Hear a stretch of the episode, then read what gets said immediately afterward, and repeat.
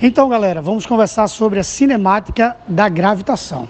Tá? Falar sobre cinemática da gravitação é focar inicialmente em dois personagens. O primeiro chamado Ptolomeu, Idade Antiga, o segundo chamado Nicolau Copérnico.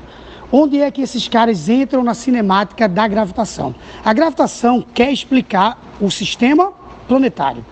Ptolomeu, ele era defensor das ideias do geo centrismo.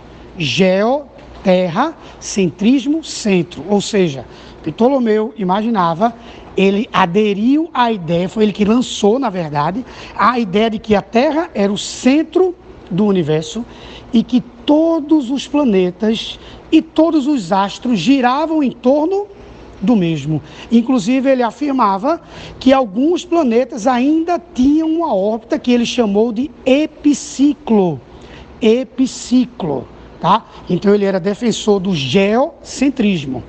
Alguns séculos depois, aparece um personagem chamado Nicolau Copérnico.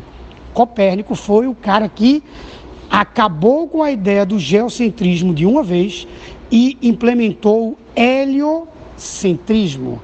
Heliocentrismo, o Sol é o centro do universo e todos os planetas giram em torno dele. A única falha de Copérnico, tá, que fez com que Kepler fosse, tá, fosse estimulado a enunciar novos conceitos foi que Copérnico falava que as órbitas eram circulares e o Sol estava no centro dessas órbitas. E as órbitas, vocês sabem que não são circulares, são órbitas elípticas. Então, o que é que nós iremos fazer? No caso você, você vai agora dar uma estudada nesse tema e acompanhar o nosso próximo podcast sobre as leis de Kepler. Aquele abraço.